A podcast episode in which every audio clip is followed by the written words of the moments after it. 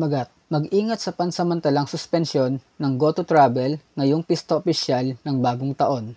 Sa panahon ng pista opisyal ng bagong taon, mula sa katapusan ng Disyembre hanggang sa simula ng Enero, ang mga paaralan at trabaho ay sarado pansamantala. Karaniwan, maraming tao ang gumugugol ng mga pista opisyal sa paglalakbay, pagbisita sa mga pamilya, o pagkakaroon ng mga pagdiriwang na itinatawag na year-end party at New Year party. Gayunpaman, ang pagkalat ng COVID-19 ay hindi maaaring baliwalain sa taong ito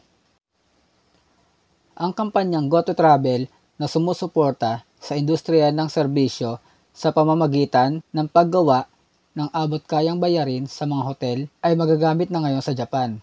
Gayunpaman, ang kampanyang ito ay pansamantalang masususpinde sa buong Japan mula Disyembre 28 hanggang Enero 11. Gayun din ang kampanyang ito ay nasuspindi na para sa mga paglalakbay patungo at mula sa lungsod ng Sapporo, lungsod ng Osaka, lungsod ng Nagoya, at Tokyo.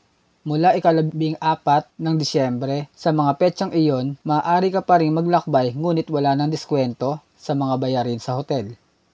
Ang ilang mga lugar na may pagtaas ng mga bagong kaso ay humihiling sa mga restauran na paikliin ang oras ng pagbubukas. Kung ang dami ng mga bagong kaso ay patuloy na tataas, ang mga restaurant ay maaaring paikliin ang oras ng negosyo sa pista opisyal ng bagong taon din. Kung nagpaplano ka makita ang iyong mga kaibigan o miyembro ng pamilya pagkalipas na mahabang panahon, mag-ingat na huwag mahawahan ng COVID-19 sa loob ng halos dalawang linggo bago mo sila makita. Kapag nakatugon sa kanila, suriin muna ang kondisyon ng iyong katawan at tahimik na tamasahin ang oras.